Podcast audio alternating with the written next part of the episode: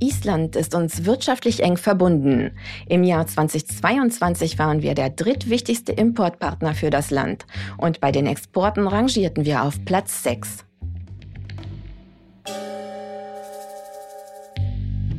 Wirtschaftlich steht die Insel am Rande des europäischen Nordmeeres für Fischfang und Tourismus. Aber auch die Aluminiumindustrie und vor allem IT-Rechenzentren sind wichtig für Island.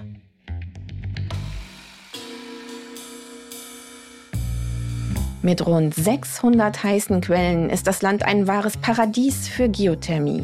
30 Prozent des inländischen Strombedarfs werden auf diese Weise gedeckt. Der Rest kommt aus Wasserkraft.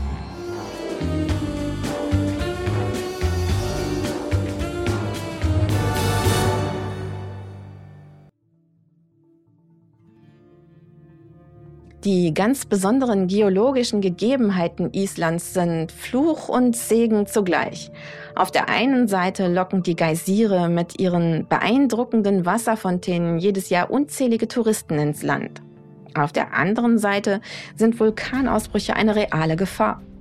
Vor wenigen Wochen erst konnten wir das beobachten im zuvor evakuierten Fischerort Grindavik im Südwesten des Landes. Natürlich aus sicherer Entfernung im Fernsehen. Hören wir noch mal schnell rein in die Nachrichten.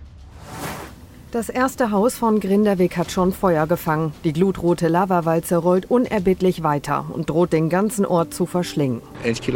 Die Lava läuft aus einer etwa ein Kilometer langen Erdspalte Richtung Siedlung und durchbricht alle Befestigungsanlagen.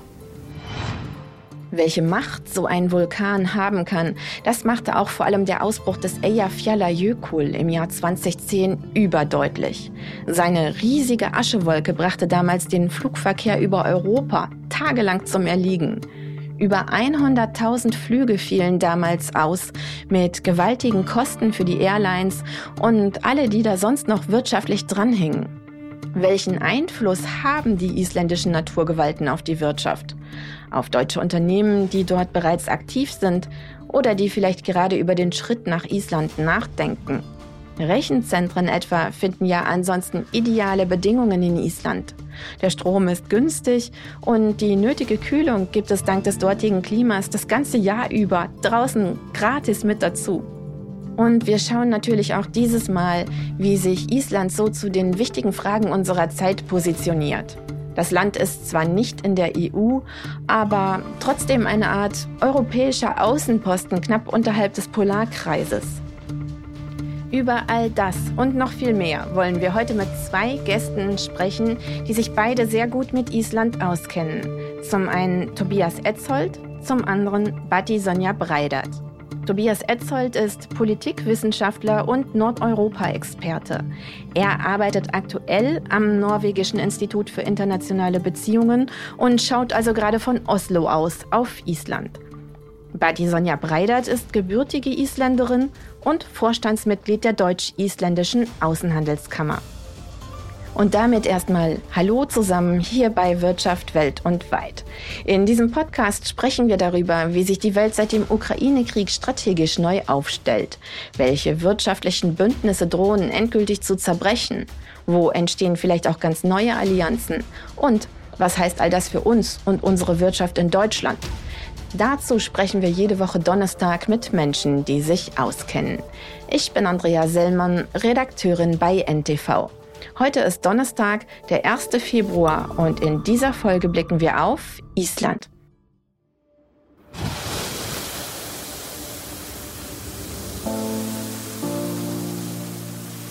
Was Sie hier hören, ist der Sound eines wahren Naturschauspiels. Ein Geysir, also eine heiße Quelle, die ihr Wasser in Form einer Fontäne förmlich in die Luft schießen lässt. Kein Wunder, dass die Menschen in Island großen Respekt vor der Natur haben und viele von ihnen sogar an Übersinnliches glauben. Acht von zehn, so heißt es, glauben etwa fest daran, dass Elfen und Trolle nicht nur in der Fantasie existieren. Offizielle Zahlen zu den isländischen Elfen haben wir hier nicht. Wohl aber zu Land und Leuten. Island hat eine Fläche von 103.000 Quadratkilometern. Rund 380.000 Menschen leben dort. Das sind nicht mal vier pro Quadratkilometer. Damit ist Island eines der am dünnsten besiedelten Gebiete der Welt. aber nicht weniger spannend. Deshalb schauen wir jetzt genau dorthin mit Buddy Sonja Breidert und Tobias Etzold. Los geht's!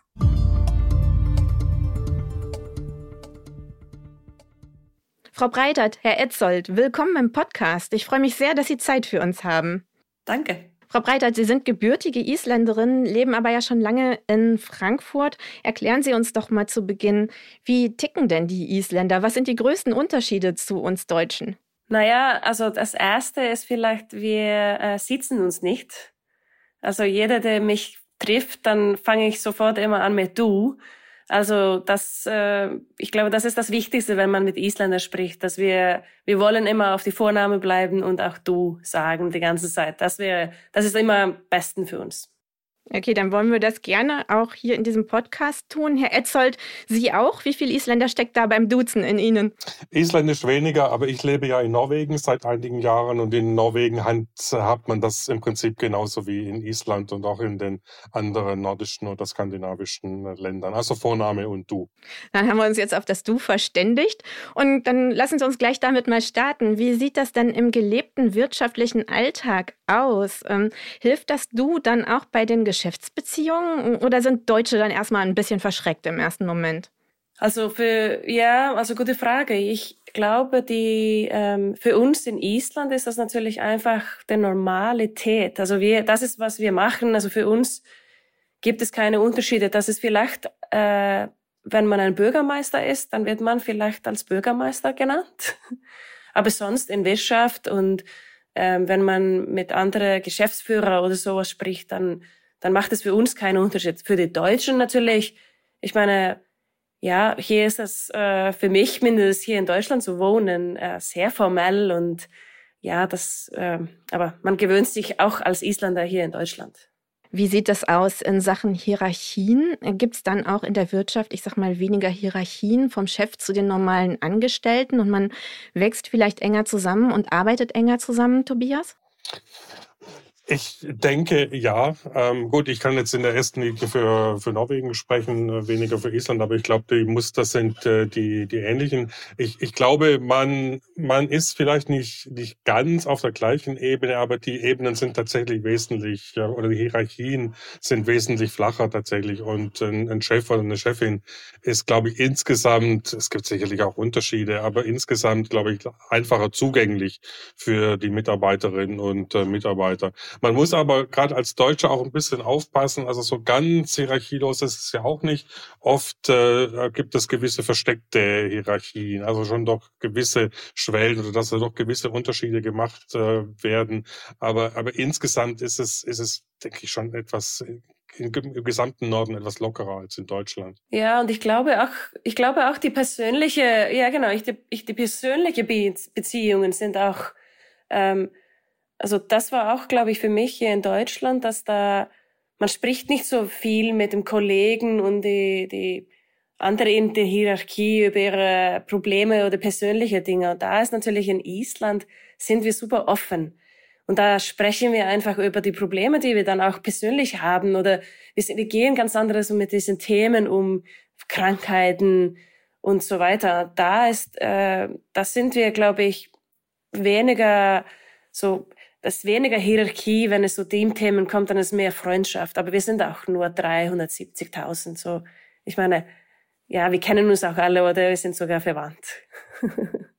Ähm, Island steht ja für Feuer und Eis und hier bei uns denken die meisten erstmal sofort an die Vulkane und starten wir deshalb auch einfach mal damit.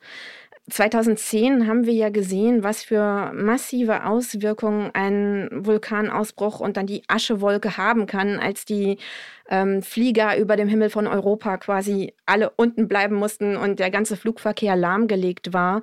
Und kürzlich hatte sie ja auch ganz schön gebrodelt in Island. Und das ist ja eine real existierende Gefahr. Wie geht man damit um und was heißt das auch für die Wirtschaft?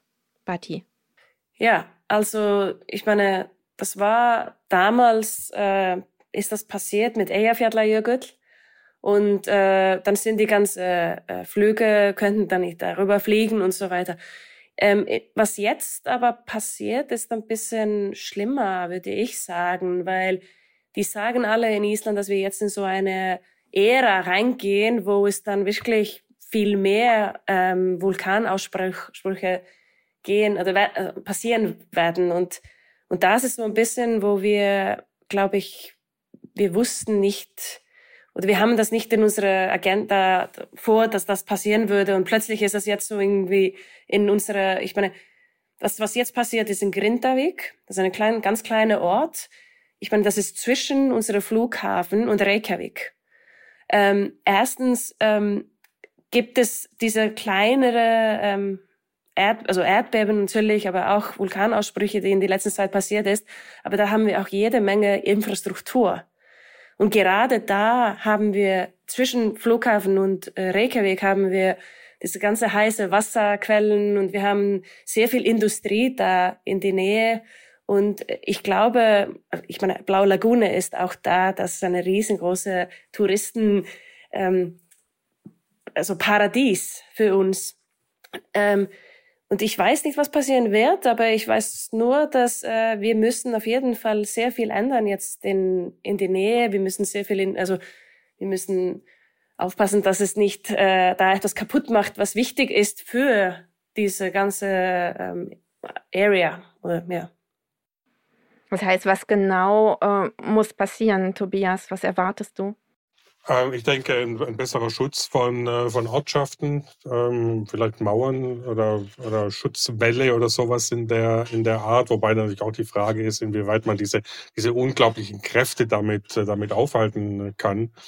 Äh, ich bin jetzt kein Ingenieur und ich kenne mich jetzt in dem Bereich nicht, nicht so gut aus, aber ich, ich, ich bin schon der Meinung, dass, ich meine, Island ähm, ist, die Isländer sind damit gewohnt, in gewisser Weise umzugehen. Also das gehört irgendwie zu Island, zur zur Geschichte und äh, zur Geografie dazu. Ähm, Island liegt eben ähm, zwischen diesen beiden Erdplatten, der eurasischen und der amerikanischen. Und äh, von daher sind sie immer mit dieser Gefahr von Erdbeben und Vulkanausbrüchen umgegangen. Aber ich glaube, was jetzt schon vielleicht nicht, nicht komplett neu, aber doch äh, eine neue Dimension angenommen hat, ist es eben, dass es jetzt doch näher an die Menschen und an die, an die Städte, an die Hauptstadt Reykjavik und, und äh, wie Badi sagte, an den Flughafen herangerückt ist und vielleicht dadurch jetzt eine, eine größere oder unmittelbare Gefahr für die, für die Isländer darstellt. Aber trotzdem als, als Außenstehender bewundere ich doch nach wie vor, trotz, trotz aller Gefahr und all den Problemen, Themen, die das mit sich bringt oder jetzt gerade in den letzten Wochen und Monaten mit sich gebracht hat,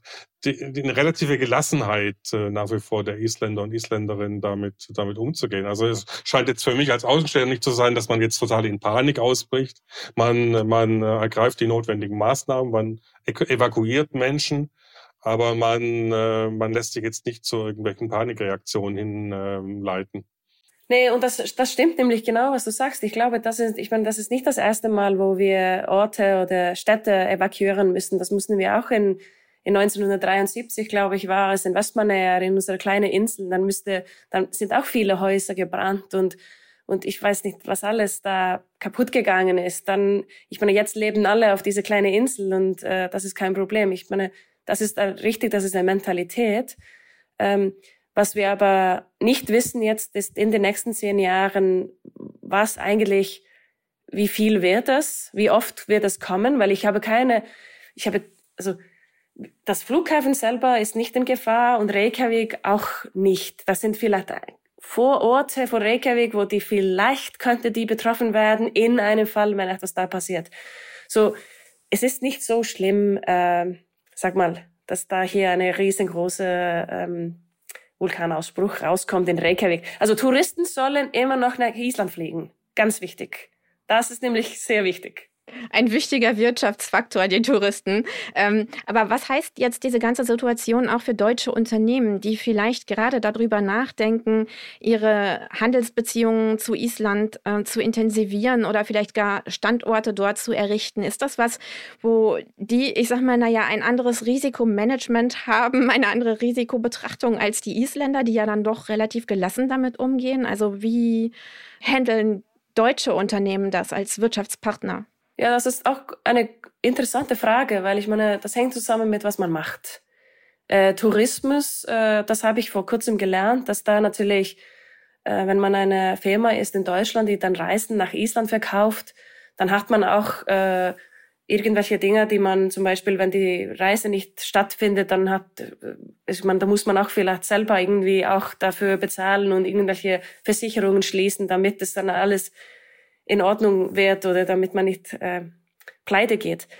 Ähm, Gleiche mit Fische, Fischereien und so. Ich meine, vielleicht sollte man ihre Dinger nicht da in die Nähe von diesen, also wir wissen genau, wo es ist. Also das ist keine, also ich meine, wir wissen genau, wo es stattfinden könnte.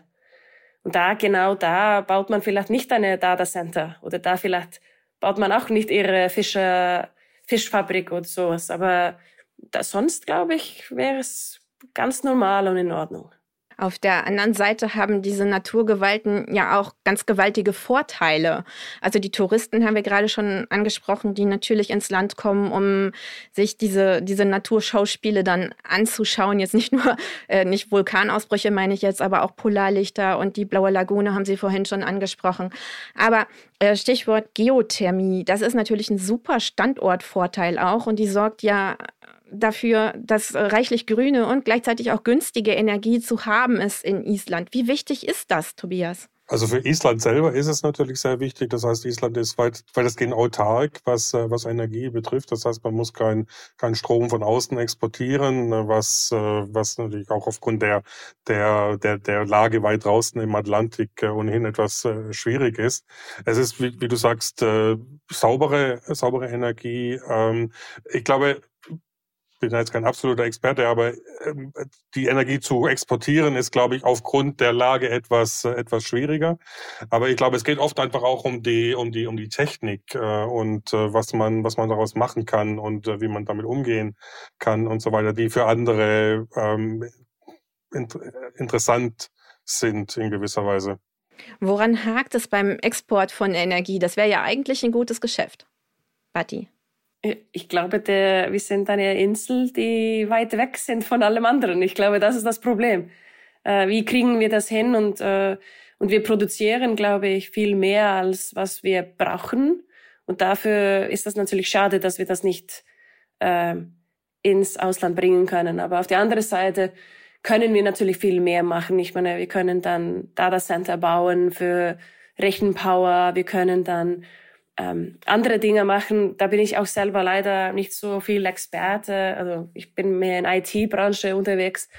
Aber wir, ähm, da wird sehr viel experimentiert und, und gemacht in Island, was ich glaube in den nächsten Jahren kommt. Und ja, da glaube ich dran. Es gibt ja auch äh, Projekte in Island, ähm, wo es um die, um die Lagerung von CO2 gibt im, äh, im Gestein. Ähm, ich glaube, da ist Island sogar fast führend zusammen mit Norwegen oder zumindest gibt es da einige Versuche. Und das ist natürlich gerade aus einer deutschen Perspektive auch unglaublich interessant, dass man, es ist zwar umstritten, klar, äh, aber man, man weiß auch noch nicht alles drüber. Man muss darüber lernen, aber da ist Island, glaube ich, auch ein gutes Anschauungsbeispiel dafür, wie man das in der Zukunft vielleicht in die Praxis Praxis umsetzen kann. Und ich finde es auch lustig, dass die, also wir sind so ein bisschen bekannt, jetzt kommt die andere Seite von Island rein. Also wir sind bekannt, dass wir können alles mit grüner Energie und wir sind irgendwie, das ist so das Traumland und ich meine, aufgrund von wir Isländer, wir können eigentlich, äh, also ich habe erst mit Energie und sowas etwas gelernt, äh, als ich nach Deutschland kam. Und, äh, und da hat mein Mann das erste, was er zu mir gesagt hat, warum hast du immer alle Lichter an? Warum machst du alle Fenster auf? Und für mich war es so, naja, weil ich brauche Licht und, und, und so weiter. Und, und da habe ich schon sehr früh bemerkt, dass in Island wir, wir haben es alles. Und, äh, und das ist natürlich, was man nicht versteht, wenn man da wohnt. Äh, da verstehen zum Glück ein paar Leute das in Wirtschaft, dass das äh, wichtig ist. Aber so der, der normale Isländer äh, weiß, glaube ich, gar nichts, was er da hat. Nur wenn er in Ausland sieht und da muss man plötzlich die Häuser mit Gas äh, hitzen. Ja, das ist ja schon ein gewaltiger Unterschied. Wird Island denn dann auch immer mehr so, ich sag mal, zum Eldorado für energieintensive Unternehmen? Rechenzentren jetzt auch äh, sind da ja gebaut worden. Und wie wichtig ist das für die isländische Wirtschaft und vielleicht, wie stark sind deutsche Unternehmen da auch schon involviert? Also ich weiß nur, dass die ähm, Datencenter würden, also da würden sehr viele Datencenter in der letzten Zeit gebaut. Und meistens für Rechnen Power. Weil was wir natürlich machen können, ähm, wir müssen nicht dieses Rechenzentrum einfach kühlen, weil die Kühle ist, es ist schon kalt in Island. Man kann sehr viele Techniken haben für Lüftungen und so weiter, was alles mit so self-sustainable Energie und, und, und das alles macht, äh, was sehr praktisch ist, wenn man sehr viel Rechenpower braucht. Deswegen würde in der letzten Zeit so ähm, Bitcoins und und Krypto und sowas, ich meine, da, da einfach Computer reinzubringen und die aber arbeiten lassen. Ähm, das war schon, und jetzt ist nur die Frage, was passiert eigentlich in dem Industrie jetzt in den nächsten Jahren? Da glaube ich nicht, persönlich glaube ich nicht, dass das irgendwie jetzt der Zukunft wird für, für isländische ähm, Datencenter. Das wir haben mehrmals äh, Firmen, so wie die größeren Firmen wie Google und die, die dann nach Island gekommen sind und gedacht haben, hey, können wir unsere eigene Datencenter da haben? Da natürlich haben wir ein Problem, dass wir eine Insel sind. Und da haben wir nicht viele ähm, Leitungen, die rein und raus aus dem Land gehen. Und das ist die größte Risiko. Also die könnten es schon in Island machen und da große Datencenter bauen. Ähm, aber die Frage ist, äh, können die Leitungen und ist die Risiko für die Leitungen, die dann außen rein ins Land, ist dann vielleicht zu hoch jetzt gerade. Deswegen für den Rechenpower intern perfekt. Ich denke schon, dass es für Island äh, durchaus äh, wichtig und auch interessant ist in gewisser Weise, wenn man die Wirtschaft etwas diversifizieren kann. Denn nach wie vor in Island ist der, der wichtigste ähm, Wirtschaftszweig äh, Fischerei und äh, Fisch und äh, Fischprodukte sind die wichtigsten Exportgüter äh, Islands. Aber die, die, Fischerei verändert sich auch. Die Meere sind teilweise ähm, überfischt. Ähm, die, durch den Klimawandel verändern sich die, die, die Wanderströme der Fische. Das heißt, äh, das ist ein Wirtschaftszweig, äh, den man im Moment noch gut äh, nutzen kann, der aber auch ungewiss ist, wie es damit in der Zukunft äh, weitergeht. Und von daher ist es, wie gesagt, glaube ich, schon wichtig für Island, andere Möglichkeiten ähm, der Wirtschaftlichkeit äh, auszuprobieren und äh, eben auch andere ähm, ja, Partner ins Land äh, zu, zu bekommen. Gerade ähm, im, im Hinblick auf Datencenter. Ein anderer Wirtschaftszweig ist die Aluminiumindustrie, die ja sehr energieintensiv ist und äh, in gewisser Weise profitiert von der, von der ähm, billigen Energie, die auf Island oder in Island äh, verfügbar ist. Ähm, allerdings ist das, soweit ich weiß, auch durchaus umstritten, weil die Aluminiumerzeugung auch natürlich äh, Umweltschäden ähm, äh, vorbringen kann. Ja, ich habe gelesen, wenn ich richtig informiert bin, dass die CO2-Emissionen ja sogar erstmal angestiegen sind. Also wie geht das dann überein mit dem Klimaschutz? Also Klimawandel hat man ja schon sehr stark im Blick, Tobias. Ja, hat man auf jeden Fall. Und äh, das ist natürlich immer so eine Gratwanderung. Auf der einen Seite will man die Wirtschaftlichkeit des Landes erhöhen und das Bruttonationalprodukt des Landes erhöhen, sich, wie gesagt, äh, diversifizieren, nicht auf einen Wirtschaftszweig zu stark abhängig sein. Neben Fischer, der eben genannten Fischerei ist der Tourismus auch in den letzten Jahren, in den letzten 10, 15 Jahren seit der großen Wirtschaftskrise auch ein immer wichtigerer äh, Faktor, Wirtschaftsfaktor geworden. Ähm, es ist billiger geworden nach Island zu reisen. Deswegen sind auch die Touristenströme nach Island deutlich angewachsen. Aber auch Tourismus hat eindeutig äh, Nachteile. Und ich glaube, viele in Island äh, sprechen inzwischen auch schon von in gewisser Weise einem Übertourismus, zumindest an einigen Orten, wo zu viele Menschen zur gleichen Zeit äh, sich, äh, sich aufhalten. Also alle Wirtschaftszweige haben in gewisser Weise ihre, ihre Nachteile, ähm, gerade auch im Hinblick auf Klima- und Umweltschutz. Und ähm, wir gucken ja in diesem Podcast auch auf die Beziehungen zwischen Deutschland und Island. Wo sind denn in Island die Potenziale für deutsche Unternehmen, Bati? Ähm, auf jeden Fall äh, Tourismus hat Tobias jetzt gerade erwähnt. Ähm, wir machen natürlich, also Tourismus ist, un, ist enorm gestiegen in den letzten Jahr. Ich glaube, wir haben mehr als zwei Millionen Passagiere oder Leute, die dann uns besucht haben im letzten Jahr.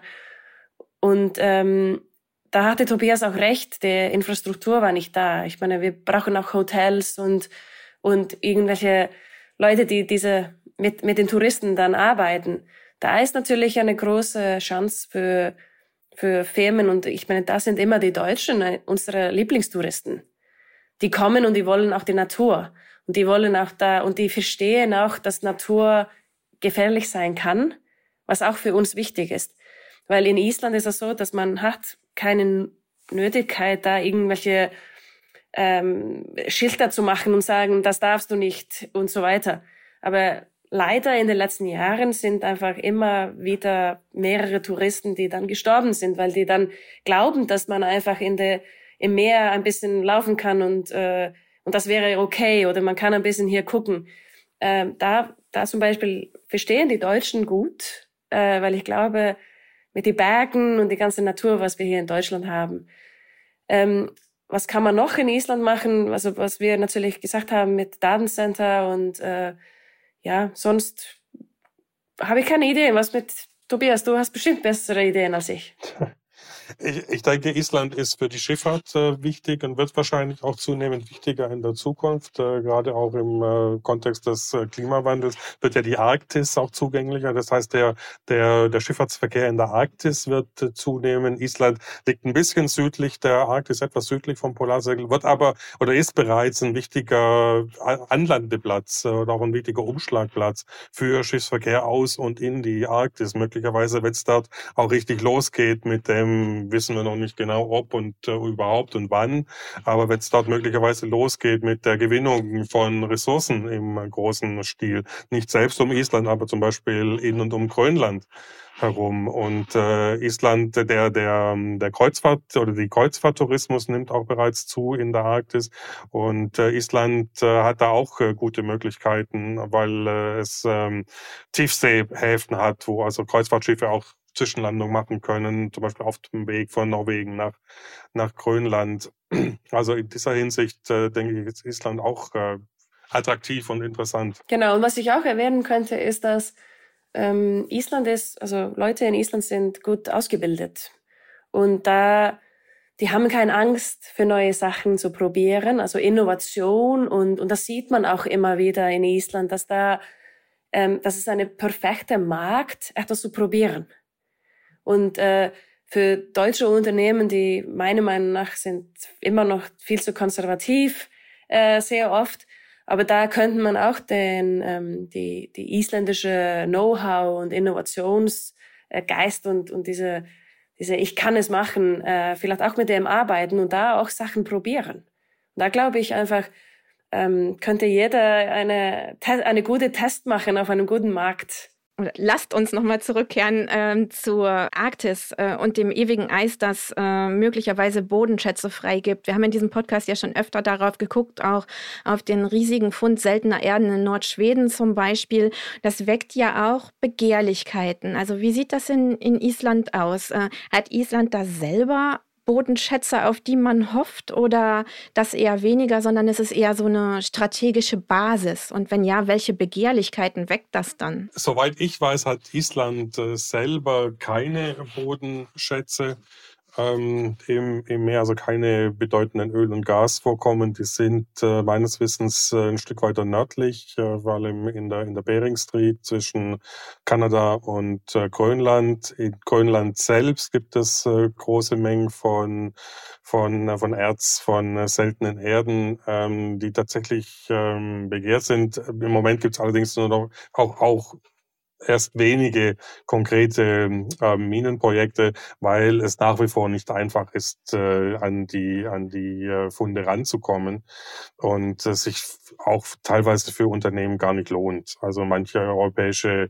Mineralölkonzerne haben zum Beispiel ihre Probelizenzen für Bohrungen äh, bei Grönland bereits zurückgegeben, weil es auch in der Zukunft, selbst wenn das Eis heute zurückgehen sollte, ähm, zu teuer ist. Wie gesagt, Island, glaube ich, erhofft sich schon ähm, ein wichtigerer Umschlagplatz äh, zu werden für, für Güterschiffe, für, für Kreuzschiffe, für Tourismus und, äh, und, und so weiter. Und dieser Art und Weise auch äh, vielleicht von dem, von dem Kuchen was abzubekommen äh, allerdings, wie sich das genau entwickelt, muss noch abgewartet äh, werden. Ähm, ja, es weckt Begehrlichkeiten auch von außerhalb der Region. Es wird ja immer wieder gesagt, China, chinesische Unternehmen sind äh, sehr interessiert an den arktischen ähm, Rohstoffen. Und äh, ist, meines Wissens haben sich bereits in Island selber auch bereits chinesische Unternehmen zum Beispiel in die Aluminiumproduktion eingekauft, was in Island selber mit einer, mit einer gewissen Skepsis durchaus gesehen wird. Klar, auf der einen Seite ähm, erhofft man sich dadurch Pro Profite, einen Schwung für die Wirtschaft. Auf der anderen Seite will man sich natürlich auch nicht zu abhängig machen von, von, einem, äh, von einem Land. Ist diese Unabhängigkeit wichtig? Also energiemäßig ist man ja super unabhängig. Spiegelt das, also färbt das so ein bisschen auf andere Bereiche dann auch ab, dass man dann China eher, ich sag mal, skeptisch beäugt, Batti? Ja, also Unabhängigkeit ist für uns wichtig. Ich meine, wir sind auch nicht eine Europäische Union. Und da sieht man das. Warum? Weil wir wollen unabhängig sein. Ähm, ich meine, genauso wie, wie andere Länder, die in äh, ähnliche Situationen sind, ähm, aber wieder hier, ich meine, das ist politische Fragen, die man einfach, ja, eines Tages ist das gut und andere Tage ist das nicht gut. Und ich glaube, wir sind aber als Isländer, wollen wir, wollen wir schon unsere eigenen Resources ähm, ownen oder haben ähm, und die Hilfe kriegen, wenn wir die brauchen. Ja, absolut. Also der wichtigste Grund äh, für, für Island und übrigens auch für Norwegen, äh, nicht der Europäischen Union beizutreten, ist ja immer die Fischereipolitik äh, gewesen oder eben die wichtige Stellung des Fischereisektors, wie halt wie vorhin bereits angesprochen, als wichtige Säule der isländischen, aber auch nach wie vor der norwegischen Wirtschaft. Und wenn man der EU beitreten würde, heißt das, dass man da eine, eine ganze gehörige Portion von Unabhängigkeit, von Souveränität äh, abgibt. Das heißt, dass Brüssel, die Europäische Union da mitverwalten würde. Und äh, das möchte man auf jeden Fall äh, vermeiden. Von daher hat man, äh, hat man zwar mal einen Moment gehabt, äh, wo in der Wirtschaftskrise die äh, Mitgliedschaft in der Europäischen Union durchaus eine Option war, wo man auch verhandelt hat mit der Europäischen Union.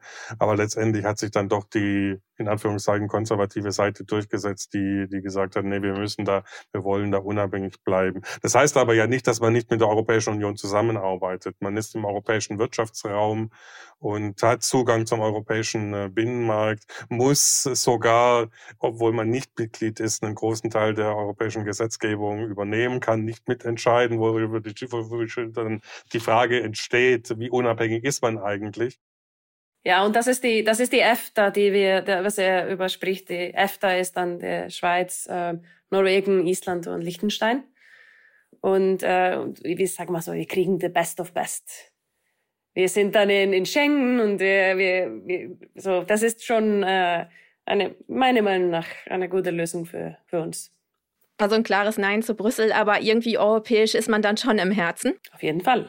Ja, auf jeden Fall. Man hat, man hat enge Beziehungen zu nicht nur zu Deutschland, auch zu anderen wichtigen europäischen Ländern, sowieso ja zu den nordischen Ländern. Das sind ja nach wie vor, auch obwohl sie weiter weg sind, äh, Nachbarn. Man ist, äh, man ist verwandt, man hat eine gemeinsame Geschichte. Die meisten Isländer kommen ja, sind ja Norweger ähm, in erster, in erster Linie. Ähm, die Sprache, die isländische Sprache hat sich zwar nicht so weiterentwickelt wie die norwegische, die schwedische zum Beispiel, aber die Sprachwurzeln sind die, sind dieselben. Also da gibt es sehr ähnliche, sehr, sehr große Gemeinschaften. Gemeinsamkeiten und dementsprechend auch äh, Verbindungen. Wenn wir jetzt schon bei der EU waren, äh, gucken wir mal auf die NATO. Island ist ja in der NATO, hat selber aber keine Armee. Wie sieht das aus? Man ist ja trotzdem nicht nur Nutznießer, richtig, Tobias? Ja, richtig. Ähm, also es hat sich für Island äh, aufgrund dessen, dass es so ein kleines Land ist mit, äh, wie Patti vorhin sagt, 370 oder 380.000 Einwohnern, eben nicht äh, gelohnt, eine eigene Armee aufzubauen. Man hat aber eine Küstenwache, äh, die auch über, über Waffensysteme verfügt. Es gibt äh, eine kleine Spezialeinheit, die auch durchaus in UN-Friedenseinsätzen bereits äh, gewirkt hat. Das heißt, man hat da beschränkte Möglichkeit, ist daher in gewisser Weise auf den Schutz der NATO angewiesen, auch auf die Unterstützung von den NATO-Verbündeten im Ernstfall in den letzten Jahren aufgrund der Spannungen mit, äh, mit Russland seit 2014 haben zum Beispiel die, die ähm, Übungen in der Luft und die Luftüberwachung über Island zugenommen. Das heißt, auch durchaus deutsche äh, Militärflugzeuge sind immer wieder auf Island, nehmen dort an Übungen teil und überwachen den isländischen Luftraum. Aber ja, man um, umgekehrt, also Island profitiert von seiner NATO-Mitgliedschaft, aber ist durchaus eben auch ein, äh, ein, einer, der, der beiträgt zur Sicherheit, indem er eben Raum zur Verfügung stellt, in gewisser Weise ein wichtiger Stützpunkt für US-amerikanische Truppen auf dem Weg nach Europa und auch umgekehrt ist. Jetzt ist es ja schon fast zwei Jahre her, dass der äh, russische Angriffskrieg auf die Ukraine begonnen hat. Wie sehr hat das die Situation, ich sag mal, nochmal verschärft? Ich glaube, für, also als, ich kann nur als Isländer sprechen und äh, ich, ich bin mir nicht sicher, dass es einen großen ähm, Einfluss auf, auf Island gemacht hat. Wie, wie Tobias das vorher gesagt hat, äh, wir haben eine der USA war da mit dem Army, ähm, ich weiß nicht genau, wie für, von wann es war, dass die weggetreten sind. 2006. 2006, genau. Ja. Und ich meine, bis dann waren natürlich die da und ich, ich glaube, da hat, haben oft Isländer mehr Angst gehabt, als die eigentlich jetzt heute haben. Weil wieder hier, wir sind da eine kleine Insel, äh, 370.000 Leute, die da wohnen. Auf der anderen Seite sitzen wir natürlich da gerade in der Mitte von USA und Russland. Äh, und das ist natürlich vielleicht das Einzige, was wir als Isländer natürlich immer im Kopf haben, ähm, wenn da etwas rausbricht oder so, was, wie wird dann Island eigentlich benutzt? Ähm, aber wie gesagt, Isländer denken nicht so viel über, so, die sind nicht so wie die Deutschen, wo die immer über alle diese Situationen und ich weiß nicht was, ähm, manchmal leider, aber jetzt ist es auf jeden Fall so, dass ich glaube, da hat es nicht eine große Wirkung auf diese Diskussion gehabt in den letzten zwei Jahren. Okay, aber was Russland angeht, das Verhältnis zu Russland, da ist man dann auf einer Linie mit den anderen nordischen Staaten, oder Tobias? Genau. Also Island auch als äh, Nicht-EU-Mitglied hat alle Maßnahmen gegen Russland äh, komplett unterstützt die Sanktionen. Island hat auch seinen Luft, Luftraum für russische Flugzeuge gesperrt äh, im Februar, äh, März äh, 22. Also ja, da, da zieht man, da zieht man voll mit mit den äh, mit den mit den anderen. Ähm, hat auch die Ukraine voll voll unterstützt, soweit das für ja. so ein kleines Land möglich ist. Wie gesagt, nicht mit Militärgütern, weil man eben selber keine keine Armee und auch keine Waffenproduktion hat, aber, aber durchaus, was habe ich gelesen, sieben Millionen 22 und auch dieses Jahr nochmal für humanitäre Hilfe. Letztes Jahr wurde wohl ein mobiles Krankenhaus in die Ukraine geliefert. Also hier ist, sagt man sich auch sehr, sehr solidarisch äh, gezeigt. Und nochmal nur mal kurz als Ergänzung. Also tatsächlich die US-amerikanischen Truppen waren bis 2006 äh, permanent stationiert in Keflavik, direkt am internationalen Flughafen, äh, war eine große militärische, äh, amerikanische Militärbasis. Die Amerikaner sind dann 2006 abgezogen, äh, kommen jetzt aber teilweise wieder zurück. Zwar nicht auf, komplett auf permanenter Basis, dass man dort ja. dauerhaft stationiert wird, aber immer wieder für, für einige Wochen, einige Monate dort, äh, dort Flugzeuge ähm, praktisch ähm, parkt und äh, auch mit anderen NATO-Truppen eben gerade im, äh, im äh, diesem bereits angesprochenen Bereich von der Luftraumüberwachung äh, zusammenarbeitet. Und die ist meines Wissens schon verstärkt worden seit äh, 22. Also da finden jetzt schon mehr Aktivitäten und auch mehr Übungen insgesamt, gerade im nordischen und arktischen Raum statt zur, zur Abschreckung. Kaum zu fassen, dass es jetzt schon fast zwei Jahre her ist seit dem Überfall auf die Ukraine. Wenn wir jetzt zum Schluss noch mal ein bisschen in die Zukunft gucken, wo geht's geopolitisch betrachtet hin in Island, Tobias? Ich denke, im Moment wird es keine, wie auch Paddy vorhin bereits angesprochen hat, keine großen Veränderungen geben, zumindest solange es bei der jetzigen Situation bleibt. Ich meine, wir wissen nicht, wie was, wie es weitergeht in der Ukraine. Wir wissen auch nicht, ob Russland es tatsächlich äh, wagen wird, äh, NATO Staaten anzugreifen. Man fürchtet sich ja davor. Es gibt immer wieder Rhetorik, die in diese, die in diese Richtung äh, weist. Allerdings fehlen im Moment noch die ganz konkreten Hinweise darauf. Und ich denke, solange es so bleibt, wird zumindest geostrategisch, geopolitisch für Island nichts weiter ähm, ändern. Ich gehe nicht davon aus, dass, äh, dass es nochmal einen Umschwung, was die EU-Frage betrifft, in Island geben wird, obwohl immer wieder mal die Umfragen oder in Umfragen die Zustimmung für eine EU-Mitgliedschaft leicht äh, in die Höhe gegangen ist. Aber wie wir vorhin bereits gesagt haben, eigentlich fährt man mit der jetzigen Situation ganz gut und wird wahrscheinlich in erster Linie an einem Status quo interessiert sein. In der NATO mit den anderen Mitgliedern so eng wie möglich zusammenarbeiten, denen auch Unterstützung, soweit das möglich ist, ähm, anbieten. Und dein Ausblick? Ja, nee, ich stimme den Tobias äh, völlig zu hier.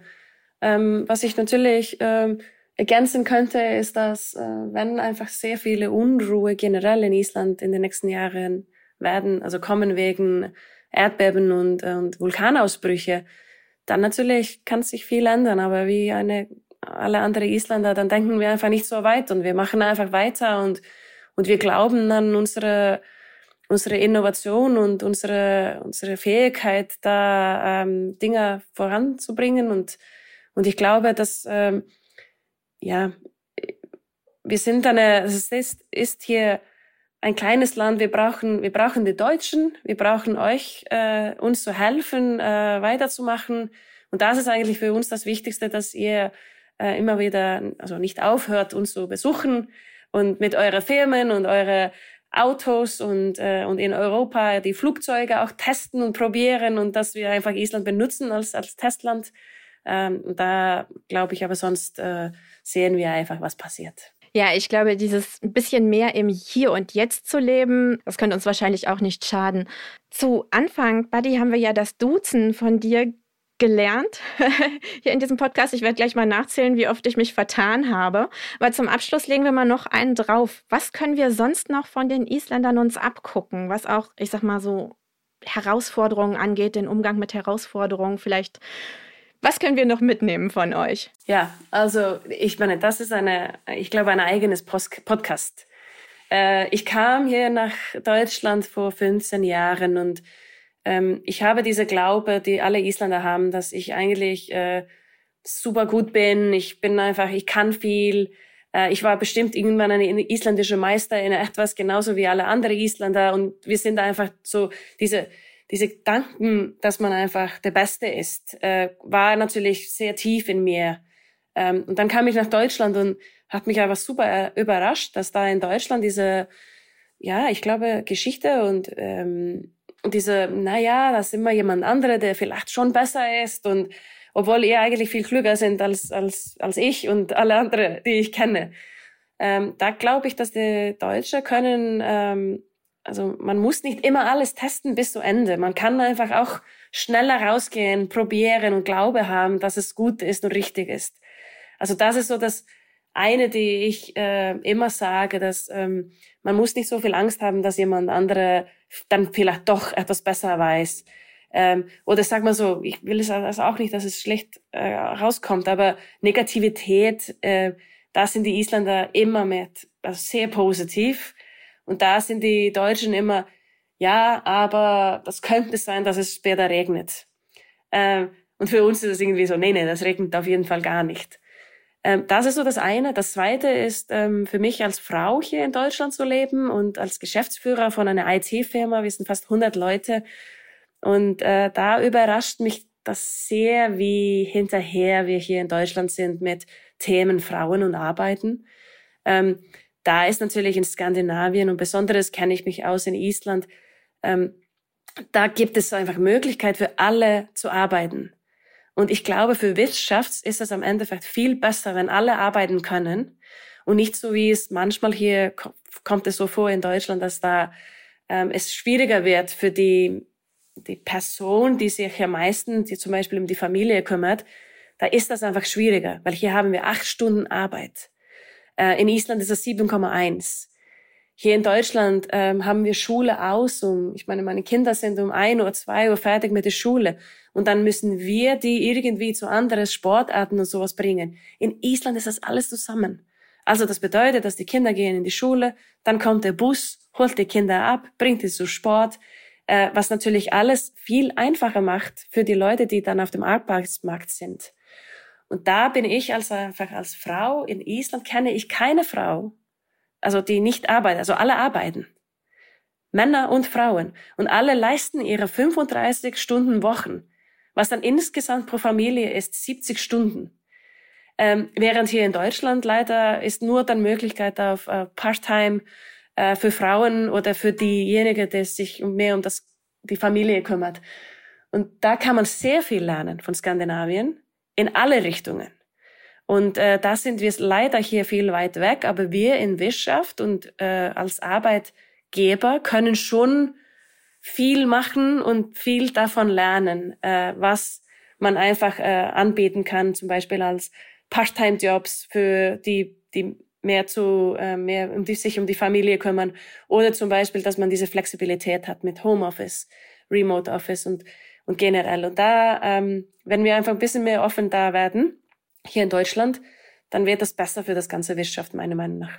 Okay, Tobias, wann haben wir hier in Deutschland diesbezüglich isländische Verhältnisse? Da haben wir noch ein Stück vor uns, oder? Ich glaube, da haben wir tatsächlich noch ein großes äh, Stück vor uns. Ich denke, dass sich in Deutschland auch einiges getan hat in den letzten 10, 20 Jahren. Ich, ich, ich glaube, ähm, wir sind wesentlich weiter als zum Beispiel noch in den 90er Jahren. Und ich glaube, gerade was, äh, was, was Gleichstellung, Gleichberechtigung von, äh, von Mann und Frau, wir sicherlich noch lang nicht so weit sind wie in den äh, nordischen Ländern, wie in Island, wie in Norwegen, aber, aber doch einige, eine Fortschritte gemacht haben. Aber vielleicht noch ergänzend äh, zu dem, was, äh, was Buddy sagte. Ich denke, man kann tatsächlich von Island, von Norwegen, anderen nordischen Ländern tatsächlich viel lernen über eine gewisse Lockerheit, Gelassenheit, über eine bessere, auf Neudeutsch Work-Life-Balance, dass man doch auch guckt, äh, neben aller Wichtigkeit der Arbeit, die, die Leute arbeiten hier durchaus hart, aber sehen genauso, dass es sehr wichtig ist, um eben sich um die Familie zu kümmern, um auch, äh, um auch Freizeit äh, zu haben und so weiter. Und äh, ich denke, das ist, äh, das ist äh, sehr wichtig und da können wir uns, glaube ich, schon noch ein Stückchen abgucken. Was ich persönlich, äh, wenn ich, wenn ich Island äh, betrachte, immer so faszinierend finde, es ist ja wirklich ein kleines Land. Wir haben von 370.000 äh, Einwohnern, Einwohnerinnen gesprochen. Und trotzdem reicht es ja wirklich, um einen Staat am Laufen zu halten, mit allem, was dazugehört. Und das heißt ja auch, es braucht alle. Es braucht alle Menschen. Und da, glaube ich, kann man in Deutschland auch ein bisschen davon lernen. Viele fühlen sich so ein bisschen abgehängt. Wir, wir werden nicht gebraucht. Das ist nur eine kleine Elite, die, die, die entscheidet. In Island werden tatsächlich alle gebraucht. Und, und meines äh, Empfindens nach oder meines Wissens nach, glaube ich, gibt man den Menschen auch in gewisser Weise dieses Gefühl, ja, ihr werdet gebraucht. Und ich finde es auch immer so, so und ich finde es auch immer so toll, äh, Island als kleines Land bringt tolle Künstler und Künstlerinnen hervor, die ja, die ja Weltruhm haben, ob das jetzt Björk vielleicht ist oder auch äh, Schriftsteller oder andere. Und äh, das, das, das finde ich schon äh, wirklich faszinierend, weil es wirklich auch den, den Gefühl gibt, man kann einen Unterschied machen. Ja, und ich glaube auch, dass die, also ich bin 1980 geboren. Und ähm, für mich äh, das, das ist so ein bisschen ein anderes Thema, aber ich meine, ich, da ist eine Frau eine Präsidentin in Island. Und sie war als Präsidentin für die ersten 16 Jahre. Und ich meine, man könnte vielleicht auch das sagen hier mit Angela Merkel, dass sie auch natürlich 16 Jahre ähm, im Kanzleramt war, während andere, andere kleine Mädchen auf den Welt gekommen sind und haben Vorbilder gesehen und so. Ähm, ich finde es aber immer so schön, dass da in Island, da, wir haben junge Politiker, wir haben junge Menschen und dann auch in ganzen Skandinavien, äh, Familienleute, die in, am Steuer sitzen. Und äh, da wünsche ich mir manchmal ein bisschen mehr von Deutschland, dass die einfach nicht nur in dem Hierarchie gucken, wer ist der Nächste dran, der dann aber doch äh, über 70 ist. Äh, und stattdessen einfach viele dieser junge Leute einfach mehr vertrauen können, weil wir brauchen mehr jüngere Leute in der Politik hier und wir brauchen einfach diese Meinungen.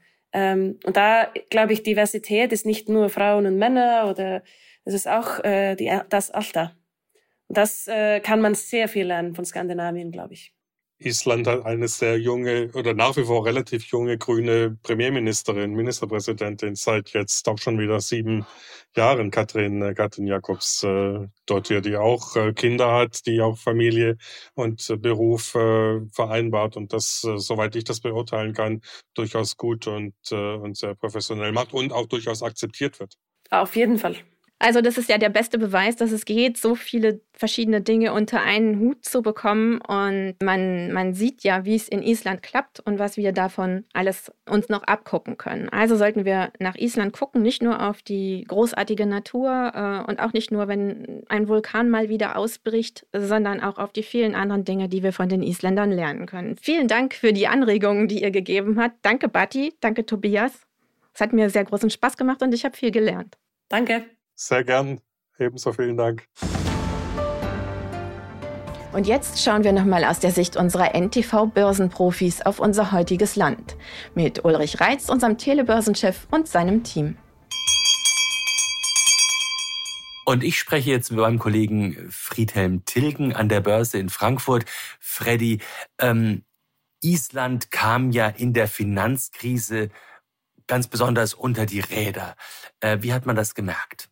Ja, also es äh, war ein kompletter Kollaps des äh, Finanzwesens im Jahr 2007, 2008. Es gab drei große Banken, die damit verbunden waren. Die Gildie Bank, die Landsbanki und die Kaupting Bank, auch bei manchen deutschen Anlegern bekannt, weil viele da gute Zinsangebote damals genutzt hatten und dann sehen mussten, wie sie ihr Geld wieder bekommen konnten. Ähm, die, das Land war schlicht und einfach insolvent. Ähm, nicht der Form nach, weil die Anleihe, die nicht bezahlt werden konnte, letztendlich nicht emittiert worden war vom Land selbst, aber faktisch eben schon. Und man kann wirklich sagen, Island war damit wirtschaftlich, finanziell komplett am Boden. Wie kamen die aus der Krise wieder raus? Sie haben mehrere Maßnahmen gemacht. Zunächst haben sie diese drei Banken verstaatlicht. Das war der erste Schritt. Und ähm, dann auch den Handel an der Börse ausgesetzt. Und da kam es dann zu Kurskapriolen, wie man sie wirklich selten erlebt. Nach Wiedereröffnung der Börse stürzte der Aktienindex an einem Tag um über zwei Drittel nach unten. Insgesamt betrug das Minus zwischen 2007 und 2009, zwischen dem Hochpunkt 2007 und dem 2009er Tiefpunkt 95 Prozent. Und auch die deutschen Anleger, die damals Gelder dort hatten, waren geschützt durch die Einlagensicherung. Aber sie mussten teilweise warten, bis sie ihr Geld dann wirklich bekamen. Und so ganz langsam und über die Jahre hat sich Island dann wieder aus diesem Tief herausgekämpft, nach und nach Schulden zurückgezahlt. Aber auch noch heute ist ein hoher Schuldenberg da, der immer noch abgetragen werden muss. Du hast die Börse angesprochen. In Island gibt es auch eine Börse. Wie groß ist die eigentlich? Die ist ziemlich klein, muss man sagen. Also ähm, sie ist erst 1985 gegründet worden. Seit 1991 äh, werden dort überhaupt erst Aktien gehandelt. Äh, wurde irgendwann von der ähm, skandinavischen Börse OMX übernommen, die wiederum von der Nasdaq übernommen wurde. Und so heißt die Börse heute auch eben Nasdaq Iceland und beinhaltet gerade mal insgesamt 26 Aktien, die Marktkapitalisierung dort liegt bei ja vergleichsweise sehr sehr geringen 17 Milliarden Euro. Nur zum Vergleich alleine die Kapitalisierung des DAX liegt bei 3000 Milliarden. Und äh, die gesamten Aktien die an der Börse in Reykjavik dort notiert werden sind gerade mal so viel wert zusammengerechnet wie bei uns die Aktie Fresenius die ja nur eine Aktie im DAX ist. Das zeigt also schon die Aktien, die dort gehandelt werden, sind doch eher illiquide. Es ist ein sehr überschaubarer Handel. Ähm, es hat vor allen Dingen eine lokale Bedeutung, eine Bedeutung auch ähm, dafür, dass die Unternehmen, die dort an die Börse gehen, auch über Finanzierungsmittel im Bereich Eigenkapital über die Börse verfügen. Aber wenn man das international vergleicht, ist es, naja, äh, ich will nicht sagen Folklore, aber es ist dann eher doch wirklich fast vernachlässigbar. Gibt es Aktien, die herausstechen, die man kennt vielleicht hier? Welche Aktien gibt es dort denn? Ja, es gibt zum Beispiel die ähm, Iceland Air Group, die kennt jeder, der sich vielleicht schon mal damit beschäftigt hat, wie man billig über den Atlantik kommt. Iceland Air Group hat schon mal Angebote mit Umsteigen in Reykjavik. Die anderen, muss man sagen, sind eigentlich hierzulande gänzlich unbekannt, ähm, sind Unternehmen aus dem Bankenbereich wie die Islandsbanki, die Arion Bank oder auch ein Hersteller von Industriegütern für die Lebensmittelherstellung. 42 ähm, Prozent der Exporte kommen aus dem Fischfang und der Weiterverarbeitung. Ähm, eines der Unternehmen, das davon profitiert, ist eben das Unternehmen Marel, das diese äh, Fabrikationslinien herstellt, unter anderem für die Fischverarbeitung. Ähm, wesentlicher Punkt in Island ist übrigens auch der Tourismus. Ähm, was eben auch daran erkennbar ist, dass äh, Iceland Air Group zu den zehn größten Aktien in Island gehört. Der Tourismus ist eine ganz, ganz wichtige Einnahmequelle in den letzten Jahren geworden. Der Tourismus hat sich vervielfacht und trägt wesentlich dazu bei, dass Island so ganz langsam finanziell wieder auf besseren Füßen steht. Dankeschön, Freddy. Und damit zurück zu Andrea.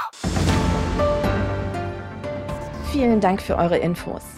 Und wenn Sie, liebe Hörerinnen und Hörer, mehr von Uli und unserem Börsenteam hören und vor allem sehen möchten, dann schalten Sie doch einfach den Fernseher ein und schauen bei uns vorbei. Die NTV Telebörse informiert Sie jeden Tag aufs Neue über alles Wichtige von der Börse, aktuelle News aus der Finanzwelt und was unsere Wirtschaft sonst noch bewegt. Dieser Podcast ist Teamwork, redaktionell und auch technisch. Redakteure dieser Folge sind Lea Pasch, Céline Jouffreau, Laszlo Danny, das NTV Telebörsenteam und ich, Andrea Sellmann. Außerdem hatten wir in dieser Folge großartige Unterstützung von Emily Zeiner. Produzent dieses Formats ist Wake One aus dem Team der Audio Alliance. Lassen Sie uns gerne wissen, wie Ihnen diese Folge gefallen hat. Unter www.ntv.de freuen wir uns auf Lob, Kritik und nehmen auch gerne Ihre Themenvorschläge entgegen. Zum Schluss noch unser kleiner obligatorischer Hinweis.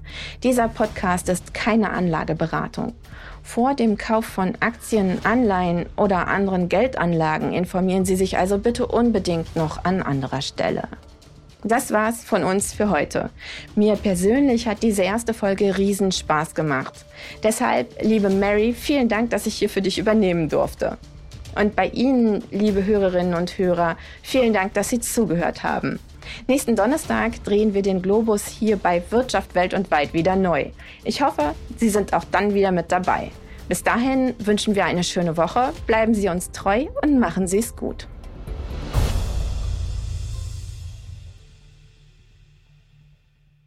Dieser Podcast ist eine Produktion der Audio Alliance.